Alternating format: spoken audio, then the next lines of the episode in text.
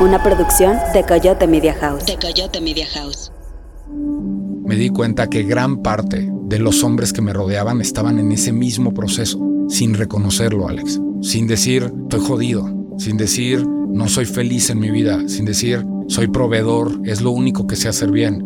El que está hablando de las dificultades y cuestionamientos constantes que viven muchos hombres se llama Checo Hernández, mejor conocido como el Barbón. Checo tuvo una carrera muy exitosa en el mundo corporativo como director de mercadotecnia de muchas de las marcas de bebidas más importantes de Latinoamérica. En algún momento le ofrecen una dirección regional basada en Perú y decide no tomarla, pues estaría lejos de su familia. En esas épocas le viene un rompimiento personal que lo lleva a replantearse la vida, su relación con los demás e incluso su espiritualidad. Y estas ideas las plasma en su libro El viaje del barbón, centrado en su camino personal y en temas de masculinidad. Hoy, Checo es un conferencista exitoso.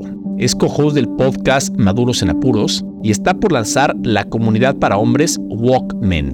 En este capítulo aprenderás que los momentos de crisis te pueden dar aprendizajes muy relevantes, a segmentar tu mercado objetivo en base a sus preferencias y capacidad de compra, y a cómo aprovechar las comunidades. Además, en este capítulo entramos a más detalle al concepto de negocio, cómo encontrar tu propósito de vida.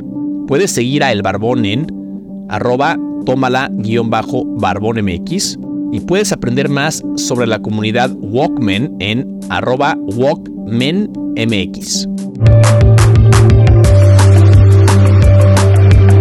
Imaginas poder escuchar a grandes empresarios y emprendedores hablar sobre cómo iniciaron su negocio? ¿Has querido emprender y no sabes por dónde empezar? ¿Te apasionan las historias de éxito? Las respuestas a muchas de estas preguntas las encontrarás en el podcast Así Emprendí. Me llamo Alex Rocha y me dedico a invertir en empresas, tanto de nueva creación o startups, como empresas establecidas. Cada semana entrevistaré a una empresaria o empresario donde nos compartirán de dónde surgió la idea, cómo consiguieron el dinero para arrancar, cómo armaron el equipo, qué dificultades tuvieron y muchos otros temas relacionados relacionados con el arranque de su empresa. Mi querido Barbón, bienvenido a Siempre ¿cómo estás? Muy bien, muchas gracias, mi estimadísimo Alex. Es un placer estar aquí. Ya había escuchado el podcast desde hace mucho tiempo y tú, tú fuiste, ya vamos a platicar más adelante, pero fuiste conecte con un par de, de, experiencias bien interesantes. Muchas gracias. Ahorita llegaremos a ellas, espero. Quiero regresarme a tus orígenes. Estudias en el TEC. Eres de Celaya, estudias en el TEC y trabajaste en corporaciones muy grandes, trabajaste para The Coca-Cola Company, ¿ok? Esta es la meca del, del, marketing. Y para otros lugares importantes, ¿no? Este, habla un poco de esa, del inicio de tu carrera profesional. Yo llego a la Ciudad de México en 1990, ya suena muy, muy largo, pero 25 años, más de 25 años. Llego en el 98, si te soy honesto, es este de rebote, es una historia bien linda. Mi papá tiene muchos años trabajando en la industria del transporte muchos años, o sea, más de 40 años. ¿Sigue trabajando? Sigue trabajando ahorita. Tiene 73 años y sigue todavía. bien. Y agarra y me dice, no, no, mira, este, el día que le dije que iba a estudiar marketing, me dijo, ah, vas a ser vendedor, ¿verdad? Y yo me ofendí. Le dije, no, no, claro, yo voy a hacer estrategias para marcas y voy a hacer diseños. Y me dijo, no, no, no, vas a ser vendedor. Y dije, bueno, ¿qué? Y me dijo. Tenía razón, ¿eh? Y tenía, pues al final lo que digo es todos terminamos siendo vendedores. Todos vendemos. muchas cosas, todos vendemos, ¿no? Y el que no vende, pues no come. Entonces, y casi terminando la carrera me dice, ya te conseguí una entrevista en Michelin. Dijo, oye, ¿en dónde? En la Ciudad de México. Muy bien, pues maravilloso, vamos para acá. Llego acá, me viene en, un bochito rojo, ya luego contar un poco más de la historia, me viene en mi bochito rojo que a las dos semanas de llegar a la Ciudad de México me robaron. Y entonces llego y me había conseguido una entrevista, pero en una sucursal de Michelin. y entonces me entrevistan y me... Llantas. Sí, y me dicen, no, sí, usted ventas y regreso, me estaba quedando en casa de mis tíos. Y ahí es donde digo, no, no, pues esto, pues por aquí no es, ¿no? O sea, me acuerdo que el otro día literal fue y le dije al gerente de la sucursal, oye, pues no, gracias, ¿no? Este, tenía un amigo de Irapuato, yo viví 10, 11 años en Irapuato, que estaba trabajando en Coca-Cola.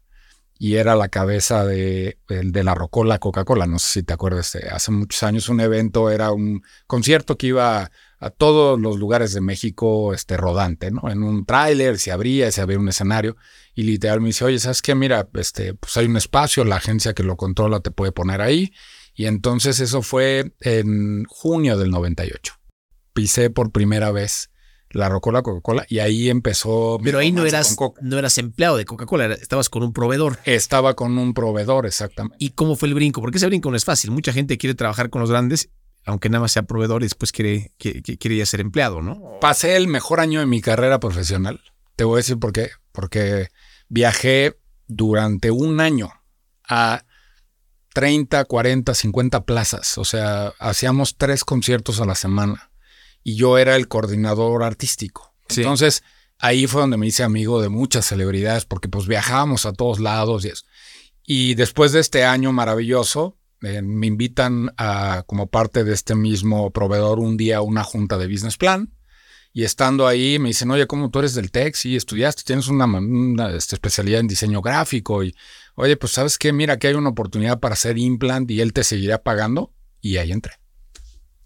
Y al ser implant, ya empiezas a estar casi con pegado y eventualmente entras a ser tiempo completo. En el 2000, o sea, pasa el, el 98, llegó a 99, me eché todo el 99 entre la Rocola y esto sucede a finales del 99, principios del 2000.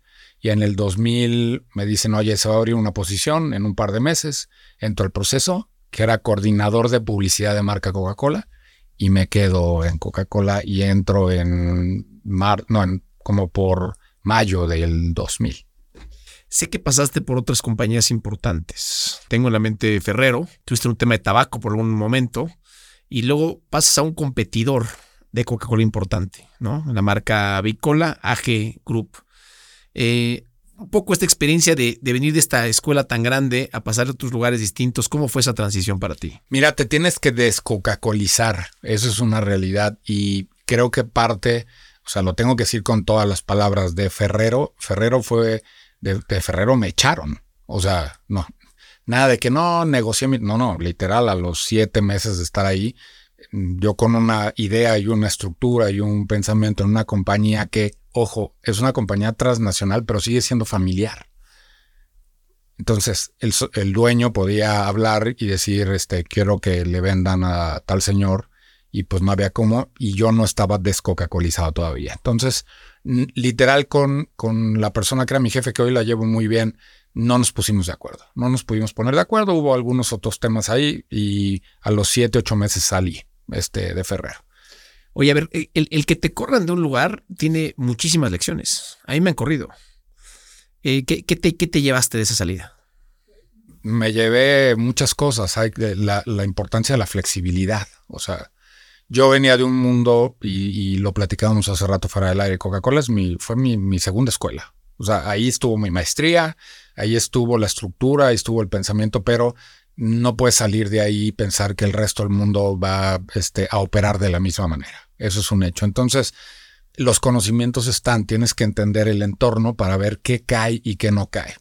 Y luego de, un tiempo, un par de años después, me di cuenta de lo maravilloso de la experiencia porque aprendí muchas cosas que ahí no reconocía porque yo me quería traer el modelo de Coca-Cola y instalarlo en una organización que pues, claramente no funcionaba de la misma manera. No funcionaba ni desde el tema del manejo de equipo, ni la parte de, de los recursos humanos, o sea, nada nada funcionaba, había mucha informalidad, yo no podía con la informalidad, venía de Coca-Cola que todo era el método, los tiempos, el proceso, todo esto, y acá pues estaban en vías de construirlo y me generó mucho estrés, hay que reconocerlo, muchísimo estrés. A, mí no me tocó, yo, yo trabajé en marketing, también trabajé en Procter y no me tocó pasar a otra empresa de marketing, yo me fui al sector financiero, pero muchos amigos me decían justamente eso, que salías con todas estas herramientas y de repente es como las pongo en práctica. O sea, es que ni siquiera tienes datos, ¿no? O sea, ¿qué, qué analizo? ¿no? Les tocaba armar la data para después poder analizar, para después poder hacer un plan, para poco a poco ir eh, ahí eh, avanzando. Oye, después te toca estar con esta compañía importante eh, de Bicola, que, que, que le está enfocada en un mercado, segmento de mercado mucho más bajo, más low income, ¿no? de menores recursos. ¿Cómo fue esa experiencia para ti? Mira, fue maravillosa. Hubo una desbandada, es que así le podemos decir, una desbandada de gente que trabajaba en FEMSA y algunos que trabajamos en Coca-Cola compañía. Ellos sí pasaron de FEMSA directo a, a ¿no? ¿De Coca-Cola FEMSA o de FEMSA? No, de Coca-Cola FEMSA, a AGE, al competidor directo, con un bypass en algunos casos. Entonces, se armó como un equipo O sea, yo literal hoy lo puedo decir. Yo recibía mensajes en Facebook de gente que trabajó en Coca-Cola diciéndome, ¿cómo puede ser posible que estés ahora vistiendo los colores de... Y yo les contestaba, está bien, pues contrátame, ¿no? O sea, llévame para allá si quieres, si tanto. Pero sí hubo, ya después de un tiempo me encontré a gente y me dijo que perdón, qué tonto por haberte mandado ese mensaje, porque al final nunca debes, siempre debes de reconocer una cosa. Es un trabajo, eres empleado. O sea, y siempre digo que de Angora, pero gato. O sea, perdón. O sea, así es, ¿no? O sea, por más arriba que llegues en la organización, la organización no depende de ti. Entonces, un consejo a quien nos esté escuchando, es maravilloso trabajar en las compañías, es bien lindo, te, pero siempre tienes que entender que en algún momento te vas a ir, ¿no? Y entonces no te pongas el apellido de la compañía. Eh, hay una revalorización del ponerse la camiseta. Antes era me muero por la marca. No, hoy hay que entender que es una parte de tu carrera y de tu vida. Y entonces da lo mejor que tengas que dar. ¿no? Y la otra cosa igual en lecciones es tu compromiso con la compañía acaba el día que te pagan. Tú trabajaste, te pagaron y ese día acaba tu compromiso. Y la gente piensa que no, no, si quieres quedar con la camiseta puesta, quédatela, ¿no? Pero tú ya trabajaste y ya, ya cumpliste lo que tenías que, hacer, ¿no? Eh, esta compañía, eh, supongo que tendrá muchos procesos distintos. ¿Cómo fue ahí tu, tu, tu, tu, experiencia en el sentido de estar llevando una marca ¿Veías temas de Latinoamérica o solamente de México? Latinoamérica, sí. Marketing para Latinoamérica. Fue maravilloso, fue muy lindo, pero fíjate, lo interesante de esto es que ya venía de la experiencia de haberme descoca-colizado. Ya había pasado por Ferrero, ya había estado en British American Tobacco, que, como te dije, es, una, es una etapa muy diferente de mi carrera. O sea, es donde aprendí de ventas, pero donde todos los días tenía en cuenta que estaba vendiendo algo que tiene una doble moral, lo voy a decir así. O sea, ahí está, ¿no? Pero me traje gente muy, muy cercana. O sea, hice muy buenos amigos, aprendí, tuve un gran jefe, el cual me enseñó de ventas, de ejecución, de muchas de esas cosas que me sirvieron en el camino más adelante. Pero luego llegamos a AGE y AGE estaba en su tercera ola de profesionalización. O sea, los hermanos, los dueños, los añaños eh, definieron que era momento otra vez de soltar el, control desde la familia y empezar a profesionalizar el negocio. Ya llevaban un par de olas, ¿no? Y entonces formalmente contrataron un CEO, este, contrataron cabezas en las diferentes este, regiones y empezaron a armar la estructura formal, invirtieron, hicieron todo, trajeron a Rogelio Salcedo, que era el VP de Recursos Humanos de FEMSA, de CEMEX, este, se trajeron a... estructura sólida. Estructura sólida, una estructura sólida. Y entonces, obviamente, ahí estábamos más cobijados por todos, pero una de las cosas que Gustavo López, mi querido pana, que fue mi jefe, me dijo, a ver, ojo, hay que ser muy pacientes porque no podemos llegar a eh, querer cambiar el mundo de AGE porque AGE tiene ha sobrevivido como está hasta ahorita y lo ha hecho bien. Entonces, la fórmula de Coca-Cola no funciona aquí al 100%. Eso es un hecho. Entonces, hay que tener cuidado. Fue lindo, viajé dos años y medio, tres veces a la semana. O sea, viajaba, este, conocí Centroamérica a detalle, a fondo, Nicaragua, El Salvador, Guatemala, Honduras, este, cada mercado es distinto, ¿no? Cada mercado es completamente diferente. Te das cuenta de por qué una marca como Big Cola tiene una entrada y el portafolio de AGE en general, por obvias razones de los costos tan bajos que tienen de producto. Y, el y ahí es donde pueden bajar ellos el precio. En pruebas de sabor, yo siempre estando, a mí me tocó estar en, en Coca-Cola, perdón, en Coca-Cola, en el 2002, cuando AGE llega a México y cuando le roba 3, 4, 5 puntos a Coca-Cola de una industria que creo que valía más de 100 millones de pesos cada punto de participación. Entonces, fue una revolución literal en Coca-Cola lo que sucedió en su momento. Ahora estar del otro lado, maravilloso. ¿Por qué? Porque hacíamos las pruebas de sabor y literal el perfil de sabor estaba muy cerca del de Coca. Entonces relanzamos Bicol. Con buen precio. Con buen precio. Pero con un con un, con un producto que sabía prácticamente igual. Con precio por litro por abajo y empaques más grandes. Y relanzamos Big Cola en México y hicimos un ruidazo con Big Cola llega con todo. No, Durante esa época tienes, tienes burnout, te quema, te, te, te, te, fatigas. No. ¿Sabes dónde estaba el burnout? En lo personal. Ok. Yo venía, ahí es donde creo, más bien no es donde creo. Yo en ese momento ya me había separado. Este, ya estaba en vías de divorcio ¿Cuánto tiempo estuviste casado? este, 12 años. ¿Con cuántos hijos? Eh, dos hijas. Dos hijas. 18 y 15. Y ahí el burnout estaba en lo personal. Estaba muy incómodo, muy incómodo en muchos factores. Tenía una relación en ese momento este, y, estaba, estaba incómodo conmigo mismo. O sea, estaba incómodo con quién era, con lo que hacía, con la forma, pero... ¿Y te dabas cuenta de la incomodidad? Sí. Hoy con retrospectiva ves que había incomodidad. Sí, te das cuenta. Sí, claro que me daba cuenta. Me daba cuenta porque nunca estaba satisfecho con nada de lo que pasaba. Siempre decía. Es eso, ¿no? Cuando uno siempre quiere más y más y más y no sabe por qué. Ok. Y decía, a ver, bueno, sí está bien, pero siempre estaba buscando el negrito en el arroz, ¿no? O sea, en lo profesional todo avanzaba muy bien. O sea, muy bien, íbamos y te digo, tuve la oportunidad de conocer todo Colombia, detalle de ir a Perú, de, de, o sea, muy, muy lindo. Profesionalmente todo estaba en muy buen lugar, pero en lo personal estaba, estaba mal. O sea, estaba estaba mal. Yo eh, siempre digo que la revolución interna ya estaba ahí, o sea, algo estaba así creciendo, creciendo y yo lo que hacía un poco es decir, no, no pasa nada. Y, ya se cuenta que bajaba el eso. Y no, llega un momento en que es imposible.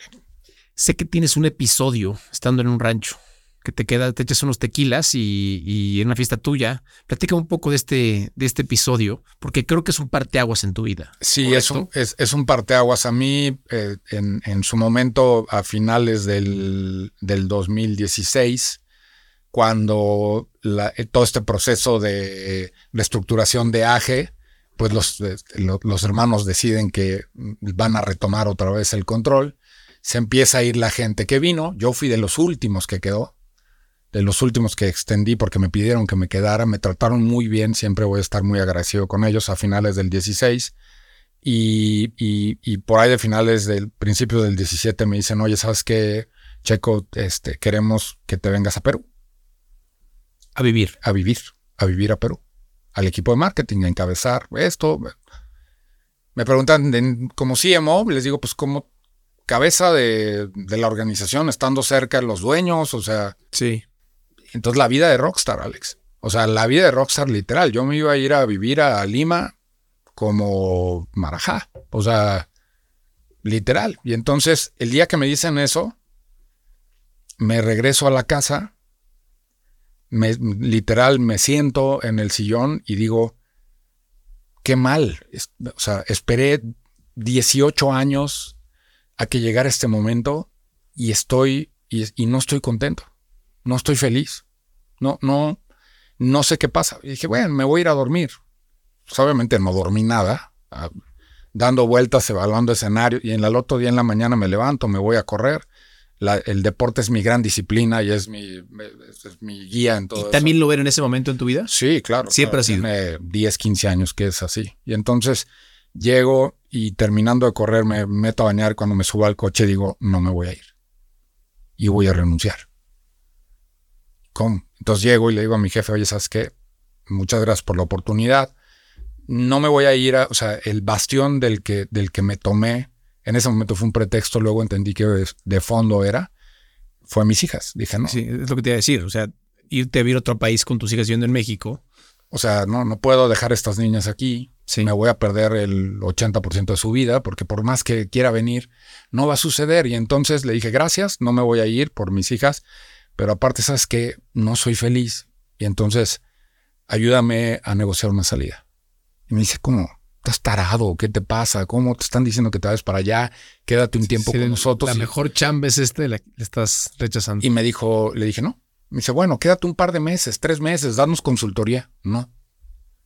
No, no, no me importa, te vas a quedar hasta febrero, te vas a quedar, o sea, tal ahí porque negoció tu liquidación, este eh, José Luis, el que era la cabeza de logística en ese momento a nivel global, que trabajó en el sistema Coca-Cola, también me dijo, yo te, yo, yo, yo te ayudo a negociar, todo está tranquilo, tú quédate en calma, me dijo, desconéctate y empieza a ver. Y literal, desde ahí empezó la desconexión, empecé a soltar todo lo que estaba pasando, empezar a ver, a organizar, este, me metí a hacer meditación, empecé a... Y obviamente, pues el hueco se hizo más grande, ¿no? O sea, más grande, más grande, más grande, más grande este, llega mi cumpleaños. El hueco, tu hueco personal. Sí, mi hueco, mi hueco, porque todo lo más estaba bien. Llega mi cumpleaños, este, una, pues una fiesta, este, hago una fiesta en el rancho que tenemos ahí cerca de Celaya, en una casa de campo. Entonces todo organizado, perfecto, la, este, la familia, los amigos, invitados, todo. este, la chava con la que salí en este momento y otros amigos. Y entonces, literal, llego, digo, ah, pues antes de que llegue la gente me voy a echar uno o dos. Esa fue la última vez que tomé tequila en, toda mi vida. O sea, ¿Hoy tomas? No, nada más pura cerveza y muy poquito. Casi ya no tomo. Y me eché dos mezcales, me eché una cerveza y a la hora yo estaba dormido. En tu propio cumpleaños. En mi propio cumpleaños. La gente se quedó. Se festejaron, hicieron lo que sea.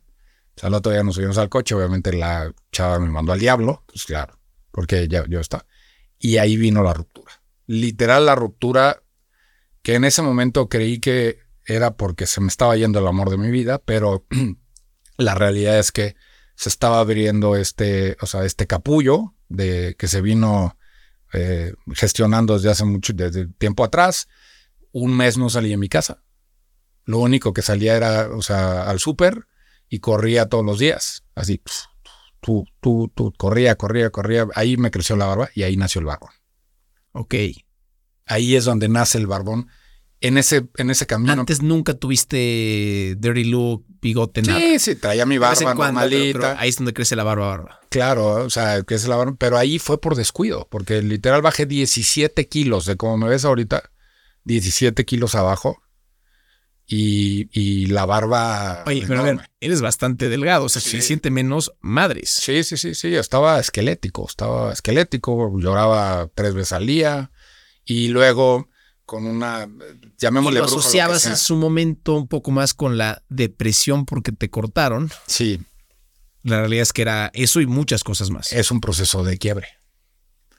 Es un proceso de quiebre en el que la vida te dice, a ver, ya te guardé esta, esta, esta, esta, esta, esta, esta durante 20 y 30 años, ahí te van y procesalas y ¡pum! Duro. O sea, duro literal un día en el, en el, este, me voy al gimnasio, llego, empiezo a correr y me desmayo y me caigo.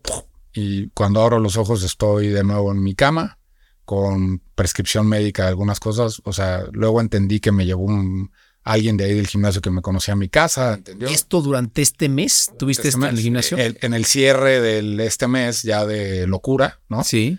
Ahí fue donde toqué, toqué el piso, o sea, el suelo. Sentí el suelo y ahí es donde digo, está frío el suelo. Y de ahí me paré al espejo, literal, me volteé a ver y dije, ok, va, ya estuvo. ¿Qué sigue? No, pues de aquí para arriba y empecé a escribir. Ahí escribí ese, esos siguientes. Durante el mes no escribías. No escribía. Escribía algunas cosas en redes sociales, escribía algo, pero literal era llorar o sea, lloraba y lloraba y lloraba y lloraba y lloraba y comía y a veces no y dormía en las mañanas. Este, luego en las noches no dormía, salía. ¿Durante ese mes estabas viendo a tus hijas? Pues las vi de manera intermitente.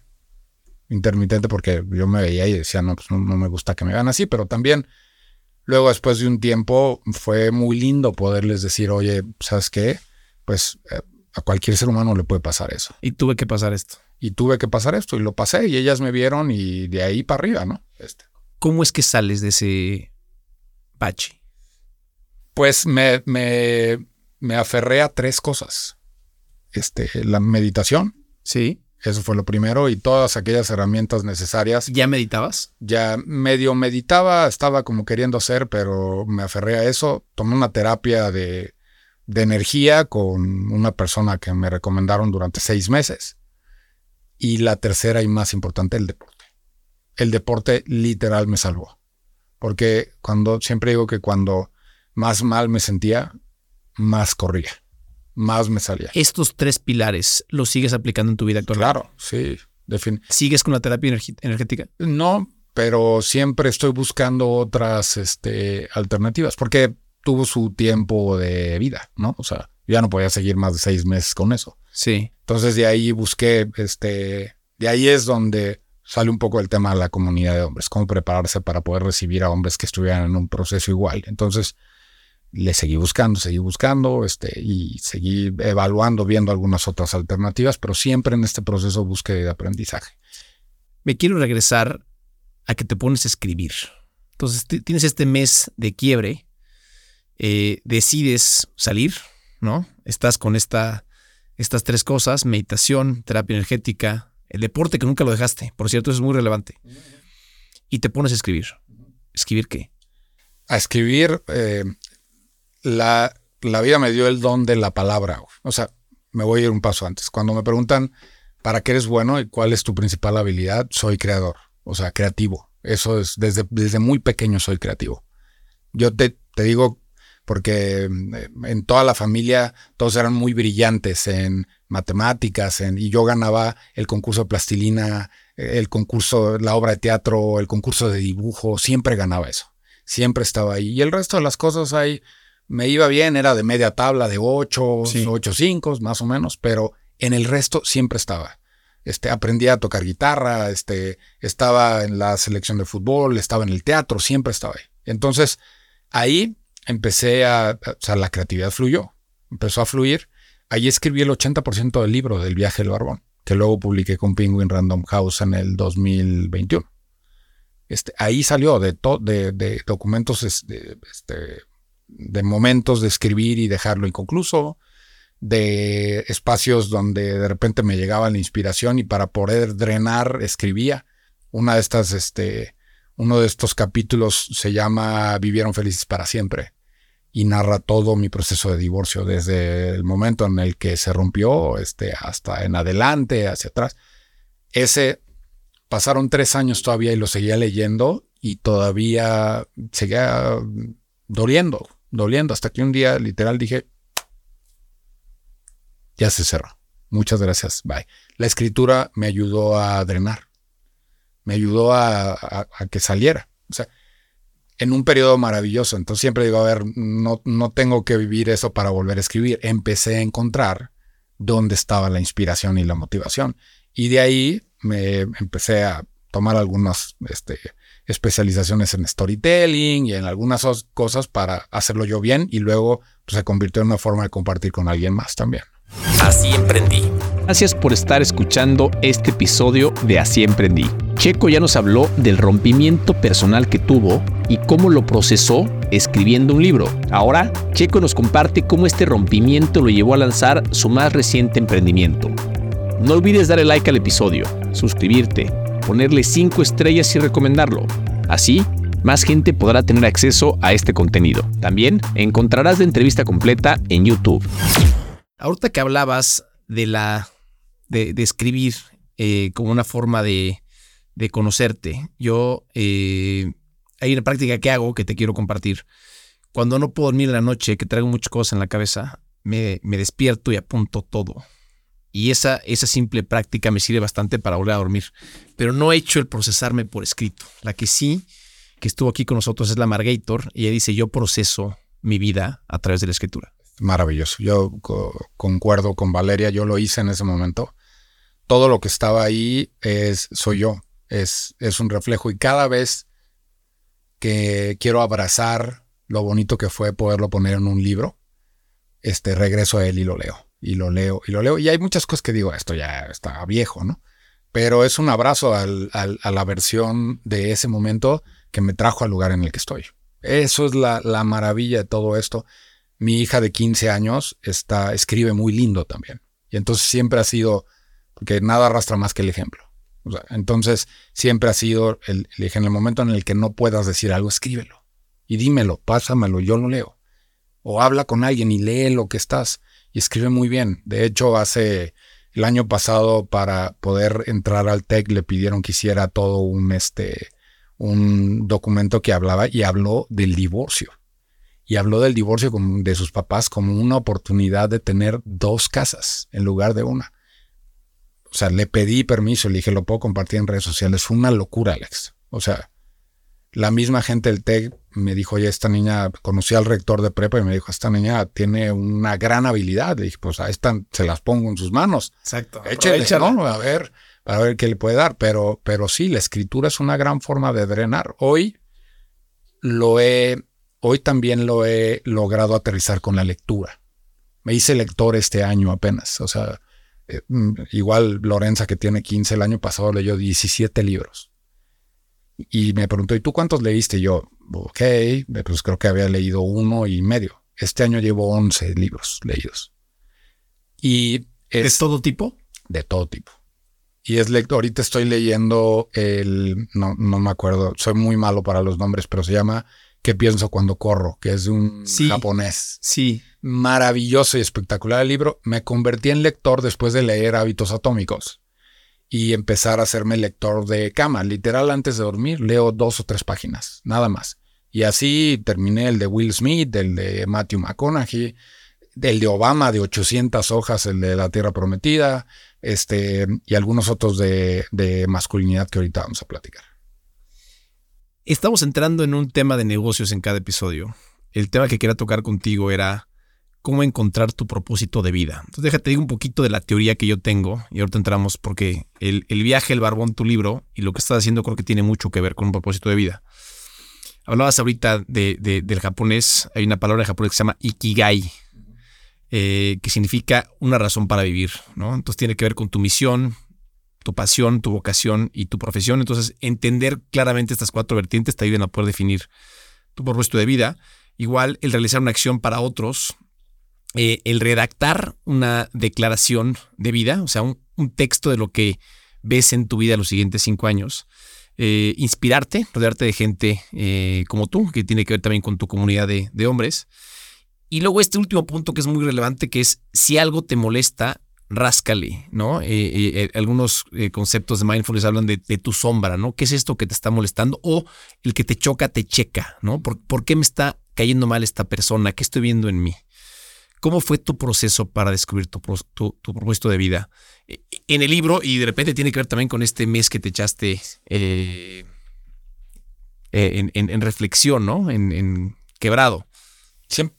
hay dos formas a través de las cuales la vida te muestra el propósito o te da la opción de que te da la opción de que, de, que le, le, entres, o sea, de que lo abraces, o te empuja. Sí. A mí me empujó, literal así. No me empujó. Y entonces fue un camino a partir de ese 2017 en el que, en el que estuve, en el que. ok. Eh, fue, fue un camino en el que estuve, en, en el que he tenido que hacer de todo, de muchas cosas, para encontrar que mi propósito, que yo vine a este mundo a más hombres, a inspirar a más hombres a encontrar su camino de libertad consciente. Eso es. Entonces, ¿qué sucedió? al, arranque, cuando el barbón empieza, el barbón fue el, conecte. O sea, el barbón fue el, el carácter que en ese momento me dio la posibilidad de empezar a poder llevar un mensaje que, si te soy honesto, al, al principio era de emprendimiento. Yo decía, oye, la historia de emprendimiento, la historia de emprendimiento brincó a generación X. No, la generación X, eso. Y literal, cuando estaba presentando mi libro, Ingrid Coronado, siempre digo que se convirtió en mi madrina en esto porque agarra me dice, Barbón, tu libro es un libro de masculinidad.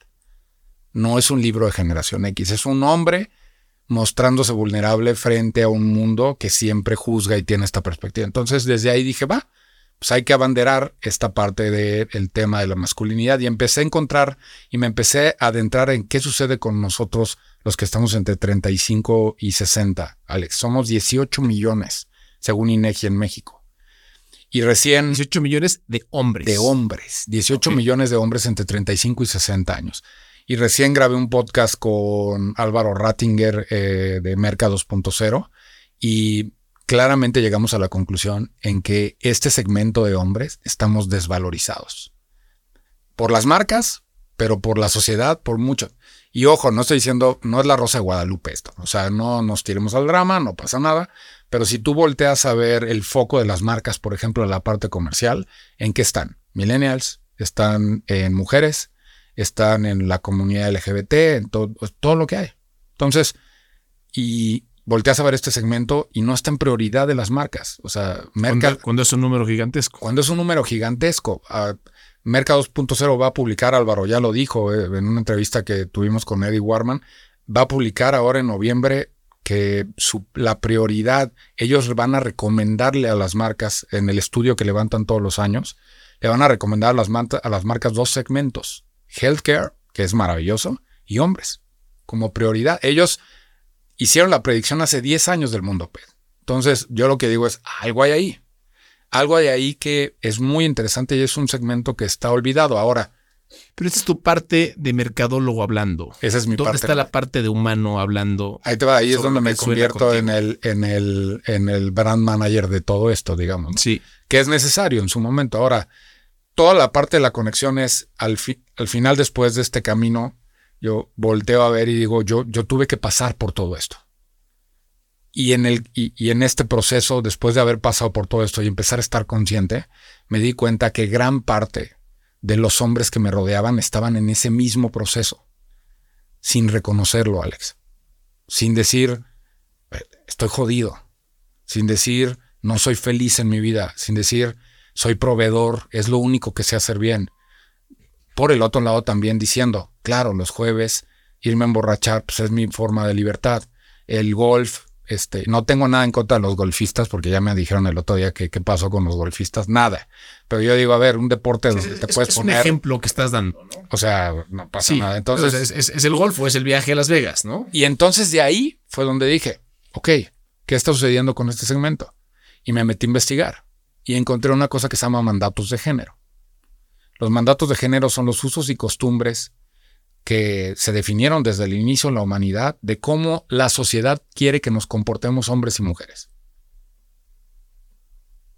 Y cuando tú pasas estos mandatos de género por la óptica de mente, cuerpo y corazón, te das cuenta que nosotros los hombres trabajamos muchos años en mente y cuerpo.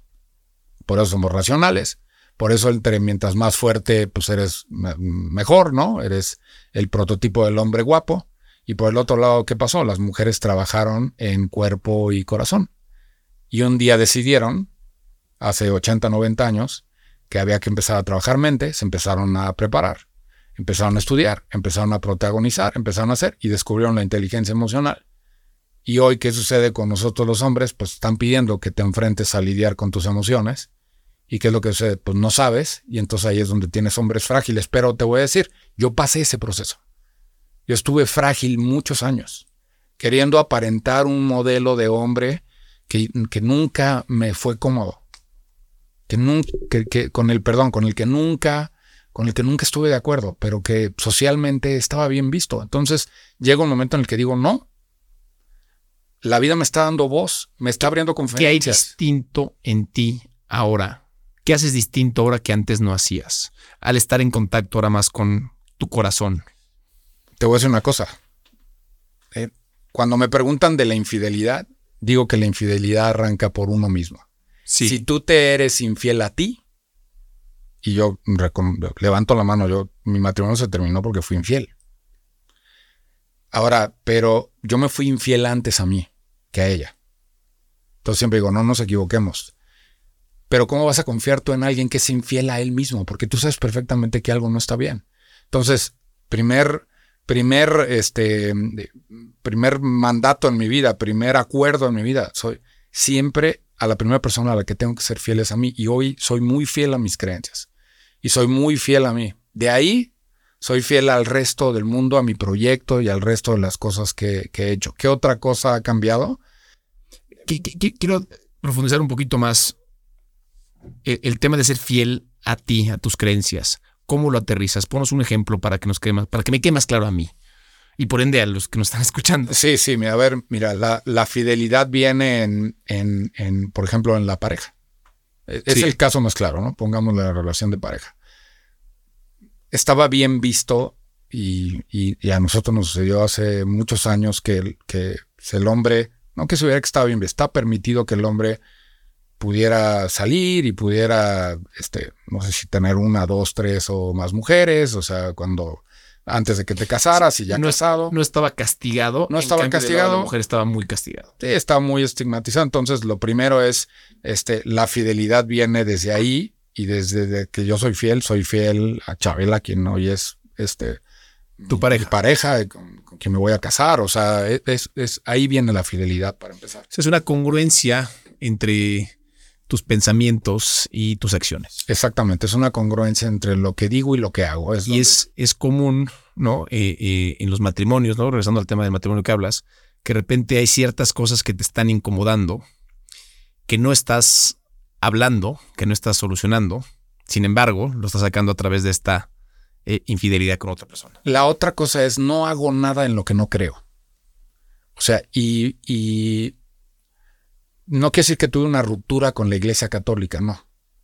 Pero simplemente me cuestioné y dije, a ver, hay un Dios allá arriba. este Dios no necesita que yo vaya los domingos a la iglesia. Lo que, lo que Él me pide es que sea buena persona. Entonces yo soy buena persona todos los días, no solo los domingos. Y tuve una conversación con un padre hace como 6, 7 años sobre esto y no llegamos a algún lugar y terminando le dije, muchas gracias, me acabas de ayudar a validar eso. Entonces, la fidelidad en que yo prefiero ser buena persona todos los días. Ahora, si no comparto y no concuerdo contigo y no comparto algo que estás diciendo, te lo digo o simplemente me retiro. Y no sabes cómo se ha reconfigurado mi círculo cercano de hombres. Se hizo muy chiquito, ¿eh? Muy, muy chiquito al principio y ahorita se está empezando a hacer grande por la inminente necesidad de que el propósito empiece a llegar a más gente. ¿no? Esa es una realidad. Entonces me quedé con dos amigos, literal. Que comparten tus mismos eh, ideales. O sea, necesariamente respetan. Ya. Ese es otro punto importante del propósito. No todo el mundo tiene que estar de acuerdo contigo. Pero sí es importante que como tú respetas, recibas el mismo respeto. Eso es un hecho. ¿Por qué? Porque, o sea, estoy de acuerdo. O sea, puede haber gente, siempre digo que hay bonitos casos de familias todavía. Sí. Y entonces está bien, a lo mejor él, todo este mensaje de masculinidad y esta comunidad, esta persona me dice yo no lo necesito. Ok, está muy bien, yo respeto. En el gran, gran parte de los casos, cuando te dicen yo no lo necesito, hay un, una negación de entrada y hay una inminente este, necesidad de que eso suceda. Pero bueno, pues eso es parte de nuestro género. O sea, siempre decimos no y ya luego veo a ver qué onda. Entonces, este proceso de conocimiento culmina en el libro y también se materializa en, conferencias y ahora con la comunidad Walkman. Habla un poquito de, lo que estás creando con Walkman. fíjate, déjame decirte una cosa. Y si me, brinqué algo de ahí, please, no, eh, complétalo. Maravilloso. Del libro, de este proceso del libro, vinieron podcasts. Del libro vino el TED eh, a finales del 21. TED Talk, esta plática. Es un TED Talk, exacto. TEDx, ¿no? Eh, porque TED es solamente en un lugar y esto es en cualquier lugar del mundo. Sí, el TEDx lo di en Jardín de los Palacios en Aguascalientes. Ha sido una gran bandera. Yo hoy volteo a ver en retrospectiva el, el, el, ese TED y ya lo siento viejo en muchas cosas, pero, pero fue una gran bandera y es un gran mensaje que me ha ayudado a abrir muchas puertas. De ahí, mi, como te decía, migró la carrera de conferencista, de emprendedor a generación XA, este, a literal a arrancar este movimiento o a encabezar o abanderar este movimiento, no pro la, con las nuevas masculinidades, porque no, no, no me gusta ese término, sino es cómo tiene que evolucionar el hombre. Y entonces, de ahí, el, el, después de un par de años muy buenos en conferencias, una de las cosas que me sucedía es que cuando iba a foros, por ejemplo, fui al What a Woman de, de Paola Reiner. Claro. Exactamente te escuché a ti y escuché a Paola y le escribí a Paola. Y de ahí salió el estar, te tengo que agradecer. Sí, What a Woman. Sí, What a Woman, exactamente. El 4 de marzo en un 300 mujeres. A los 40 minutos de que había terminado la conferencia tuvieron que pararse y decir, oigan, porque siempre iba a foros, estuve en el foro de mujeres líderes de Whirlpool, estuve con Chop, estuve con Nestlé, o sea, pero vas a estos foros de mujeres a hablar de masculinidad. Voy a estos foros de mujeres a hablar de Con el propósito de que entiendan mejor a sus parejas o de que entiendan mejor la relación con el sexo opuesto. ¿Cuál es el objetivo? Mira, B2B cuando me contratan en una compañía viene bajo el paraguas de equidad. Sí. O sea, es un poco. Porque te voy a dar un dato que es bien importante. 80% de los presupuestos de equidad, diversidad, equidad e inclusión en las compañías donde he podido la oportunidad de dar esto, están enfocados en dos cosas, mujeres y comunidad LGBT.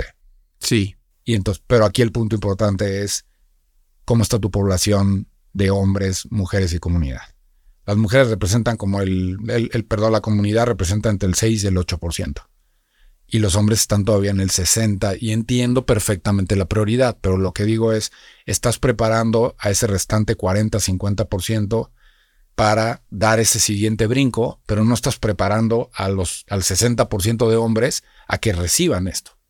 Y entonces ahí, de ahí, después de eh, dar eh, conferencias, después de dos años muy rentables, muy buenos, pero siempre terminando la conferencia me decían, ¿y qué más? Porque seamos honestos, una hora, ¿de qué te sirve? Solo te inspira y ya. Y yo decía, estoy cumpliendo mi propósito. Requieres algo más accionable. Requiero algo más accionable. Y entonces, en, terminando literal una conferencia en Nestlé, me dijeron, oye, pues deberías armar una comunidad. Y dije, claro. dijo, pues ya la tienes en redes sociales. Y les dije, sí, ojo, las redes sociales me han servido como pantalla, pero tengo una mezcla de 60-40. Y sí paso el mensaje y sí funciona, pero tienen razón, creo que hay que hacer algo mucho más desde las bases para poder llevar y que el propósito aterrice. Entonces dije, ok, necesito un experto en, crear comunidades, porque Alex, tú lo sabes, no es tan sencillo crear una comunidad. En redes sociales se puede crear engagement, contenido, y puedes hacer todo esto y lo puedes monetizar maravilloso. Pero realmente ir a un método y poner en, tus manos a un hombre que está en una posición vulnerable o que te abre para decir, sí, quiero trabajar en ti, yo dije, no, no soy psicólogo, ¿no? Y entonces me empecé a preparar. Tengo un muy buen amigo psiquiatra, Dilberto Peña, y me dijo, a ver, o sea, está bien, no, no pasa nada, yo te puedo ayudar a que empieces a entender bien qué es lo, de dónde viene el hombre y hacia dónde lo puedes llevar. Y entonces hice ese proceso. Finales del, del año pasado, literal, empecé a entrevistar a buscar, a buscar, a buscar, a buscar gente que me ayudara. Yo seguía dando conferencias, seguía dando conferencias y que me ayudara. Fueron más de 100 charlas el año pasado entre liderazgo y, y, masculinidad. Pero fueron muchas puertas que se me abrieron y lugar donde sembraba esto me decían, oye, sí, pero ¿qué más? Y entonces, ah, en marzo de este año, este, Viveca Molinedo me invita a su podcast. Em, porque llegué a través de una influencer y entonces al final del podcast hablo de masculinidad y al final del podcast le digo, es que urgentemente necesito, este, y ya se lo pedí al universo, un experto en crear comunidades. Y me dice, mi marido hace eso. Y está terminando ahorita una relación comercial que tiene y está buscando un proyecto. Siempre digo, Alex, que cuando uno es necio, leal y abraza el propósito, estas cosas suceden. Lo que pasa es que muchas veces no las vemos. Sí, decimos, ay, no pasa nada. la gente que está muy metido en el tema eh, espiritual le llama sincronicities o sincronicidades. Mi mamá, que es muy espiritual, le llama diosidencias. Diosidencias, exactamente. Sí, eso. Y creo mucho en, las dos, ¿eh? O sea, tanto sincronicities como, como diosidencias. Esto fue una, claramente algo así, ¿no? Tenía que pasar. Exactamente. Y entonces de ahí, literal, me pongo en contacto con Hugo que tú conoces muy bien, Hugo Hernández. Hugo venía de, cerrar su ciclo en Cracks. Qué mejor referencia que lo que habían construido él junto con Oso en Cracks. Y nos entrevistamos como tres, cuatro veces. Y después de entrevistarnos tres, cuatro veces dijimos, va. Hicimos un acuerdo. Y hoy estamos construyendo, hoy ya diseñamos un método. Ya tenemos una estructura, y estamos dando pasos muy firmes y nos estamos encontrando con que existe una gran necesidad allá afuera en, las compañías, pero también en el mundo abierto de, de, crear esta comunidad, porque los hombres no sabemos crear comunidad, Alex. Las mujeres sí crean comunidad. La comunidad LGBT ha hecho comunidad, pero nosotros los hombres, en los 10 en los diez mandatos de género, en los en los 10 acuerdos que nos dijeron hay uno y se llama ser competitivo. Y hemos confundido que la competitividad es con el otro y no contigo mismo. El día que empecemos a competir con nosotros, nos vamos a dar cuenta que son, juntos podemos ser mucho más. Sin duda. Esta comunidad que tiene un cierto método, vas a usar el concepto también de, mastermind, o sea, de que se juntan eh, un grupo a compartir sus experiencias, a tener como una especie de objetivo en común, similar a lo que yo conozco a Hugo de, de Me vuelvo a encontrar a Hugo en EO, similar a lo que hace EO e incluso YPO. Sí, tomamos la estructura de lo que, porque es una estructura, o sea, es un rocket, o sea, no es rocket science. o sea, había que y hay más grupos, ¿no? Vistas, hay muchos que lo han hecho claro, eh, de esa manera. La gran diferencia que existe, y fue la oportunidad que nosotros vimos, es que los los hombres solo nos reunimos cuando es algo business. Sí. Las mujeres no, la comunidad no, el resto del mundo no. Ahora, hay algunas comunidades que se están creando como Sacred Sons. Pero siempre decimos que eso, hay mucho de espiritualidad, hay mucho de, de medicina ancestral, hay mucho de eso. Nosotros no estamos en ese lado. Nosotros estamos en el hombre común y corriente. O sea, en el que, está viviendo en, en, este proceso de saber que, que salir a gritarle al mundo que hay muchas cosas que no lo tienen cómodo, que el diseño del guion que le dieron ya le pesa, que el ser proveedor no sabe cómo tener la conversación de ser proveedor este, y de, de, estabilidad financiera con su pareja. Este, algunos no quieren ser papás, simplemente a los 35 años están enfrentando una presión social terrible y si no eso cuestiona su sexualidad. Eh, otra maravillosa, la sexualidad. Hay muchos, o sea, poco sabemos y nos descubrimos. Siempre en las conferencias pregunto, ¿quién de aquí ha ido a un sexólogo? Y literal es, no, bueno, yo no tengo problemas de disfunción eréctil. Y le digo, querido amigo, no necesitas tener problemas para ir. el, el descubrir tu sexualidad es el mundo del placer que hay detrás de eso. Racionalidad. Hay, hay uno de los mandatos maravillosos que se llama este, eh, riesgo obligado. Y eso viene, ¿sabes de dónde? Pues nosotros los hombres estuvimos diseñados para ir a la guerra, para salir a cazar. Sí. Hermano, miles de años después, hay cuates que siguen pensando que salir a cazar y en la guerra pues, es la forma correcta de hacerlo. Y entonces, ¿eso a qué te lleva? A la agresividad. Hay un libro maravilloso que se llama eh, El alba de las emociones de Susana Block. Esta señora desarrolló un método espectacular alrededor de, de, cómo los actores pueden entrar y salir a las emociones sin tener un desgaste emocional. La historia de Jim Carrey cuando hizo Man of the Moon se perdió 10 años después porque no se logró salir del personaje. Esta señora desarrolló ese método. Y ahí te habla de las cinco emociones básicas de los, de los seres humanos.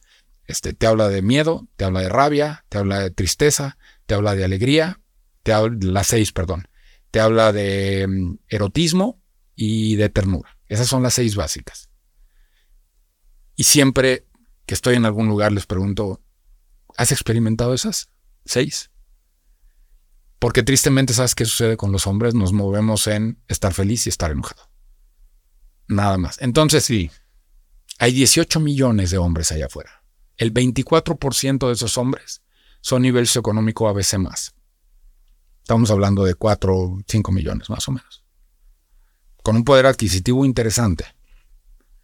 Y entonces volteo a ver y de nuevo la parte comercial digo, las marcas no los ven. Ok. Los grupos no los ven. la Universidad de Guadalajara publicó un estudio en el que dice que el, el 30% de los pacientes que, que, van al psicólogo son hombres. Y que de ahí el 80% no pasa de la tercera sesión. Entonces, en, entonces, ese tamaño de oportunidad es tan grande. Y entonces, con esta óptica, Alex, voy a regresar. Y lo vas a atacar a través de la comunidad. Claro. Dando una solución tangible. Hay que poner, por eso era importante tener un método.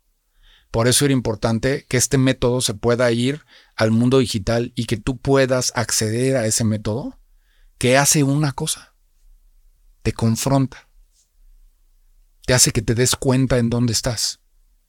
Eso es lo que hace el método. Pero eso es lo que nos hace falta a los hombres. Y lo que digo es, a ver, este proceso de evolución no sucede porque mujeres y comunidad LGBT, LGBT estén avanzando. No, porque es momento de hacerlo ahorita. Y entonces, al principio hablábamos un poco de, oye, a ver, este, hagamos algo en noviembre. Yo me opuse al principio porque como el mes del hombre, no, no, se, no, no hay que celebrar nada. El 19 de noviembre está diseñado literal como el día en el cual se le reconoce al hombre su, este, lo, lo positivo que ha sumado al mundo en el aspecto social. Y al principio esa definición me hizo tanto ruido, pero como dijimos, después de hacerme tanto ruido, dije, ok, hay algo aquí de fondo interesante. Y entonces adicional a lo que es el método que estamos presentando en compañías, que estamos trabajando, ya tenemos un grupo piloto y en este grupo piloto tenemos ya dos meses trabajando. Gente que invitamos y que pusimos. Como si fuera una MVP, por así decirlo. Eh, siempre cerramos eh, los episodios en Así Emprendí con una pregunta que es, ¿qué consejo te hubiera gustado recibir antes de emprender? Y llevas varios emprendimientos. Sí, sí, sí, sí. Este es uno de varios que has hecho el, más importante es ten cuidado en quien confías. Es, ese, ese es el más importante. Porque no, no todo mundo, no, no todos van, a, van a ver el camino de la misma manera en el que lo estás viendo tú. Y eso sí, por el otro lado, se puede convertir en gente que tenga un objetivo y que se suba a tu objetivo para cumplir el suyo, no para tener el, el, el, el, común. ¿no? Y esto lo ves a nivel de socios, a nivel de proveedores. A nivel de socios, proveedores, pero, a nivel de clientes. Pero sobre todo de socios, Alex, más importante.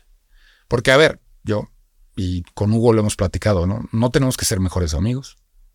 No tenemos que vernos todos los días juntar a las familias, no tenemos que hacer eso. Necesitamos tener un camino en conjunto. Respeto, importantísimo, ¿no? Y habilidades diferentes. Si esas tres se complementan, ahí estamos. Y eso es lo que sucedió. Hugo y yo tenemos perfiles diferentes. Y también con Viso, que hago eh, Maduros en Apuros, el podcast, tenemos habilidades diferentes. Entonces, lo que menos busco es otro barbón, porque pues, el mundo no necesita otro barbón. Tienes que complementarte exactamente. Ese, ese es mi gran aprendizaje. Ese es. ¿Dónde te podemos seguir? En el mundo digital, este, tú le pones toma la barbón y ahí aparezco. ¿Y a Walkman ya lo podemos seguir en algún lado o todavía no? ¿Qué va a pasar en noviembre? En noviembre hacemos el lanzamiento formal de las redes de Walkman eh, con un movimiento que se va a llamar Revolución Masculina. Y eres el primer lugar donde lo, donde lo voy a decir. Revolución Masculina, vamos a tener, vamos a abrir literal y vamos a crear este movimiento en el que vamos a abrir foros, tener espacios. Durante las cinco semanas de noviembre va a haber un podcast con un experto en un tema que tenga que ver con mente, cuerpo y corazón y masculinidad cada semana. Vamos a hacer los Walkman Talks, que van a ser eh, webinars Vamos a lanzar una campaña que se va a llamar Testimonios. Y por último, el 30 de noviembre, un gran evento donde vamos a presentar todo lo que viene para Walkman 2024. Felicidades. Muchas gracias. Yo te, te, estaré ayudando a distribuir todo esto. No, hombre, muchas gracias. No, es más, me encantaría que seas parte, ya te contaré a detalle, que seas parte de este noviembre. Y entonces, en lugar de quejarnos de noviembre, en lugar de quejarnos de noviembre, vamos a resignificar noviembre. Me parece muy bien. Yo soy de noviembre, yo soy del 18 de noviembre. Eres de, ah, de igual que mi hija. Sí. Pues gracias. Hombre, gracias. Barbón, muchas gracias. Gracias. Gracias por escucharnos. Me llamo Alex Rocha y me puedes encontrar en arroba AlexRochaB. Si te gustó el capítulo, suscríbete al podcast, dale like y compártelo para que más gente pueda tener acceso a este contenido. Visita la página web asiemprendí.com donde encontrarás este capítulo completo, recursos para emprendedores y donde te podrás suscribir al newsletter Emprende en Martes, donde cada martes recibirás tres ideas que te podrán ayudar a desarrollar y crecer tu emprendimiento. Nos escuchamos la próxima. Así emprendí. La historia detrás de los grandes negocios. Una producción de Coyote Media House. De Coyote Media House.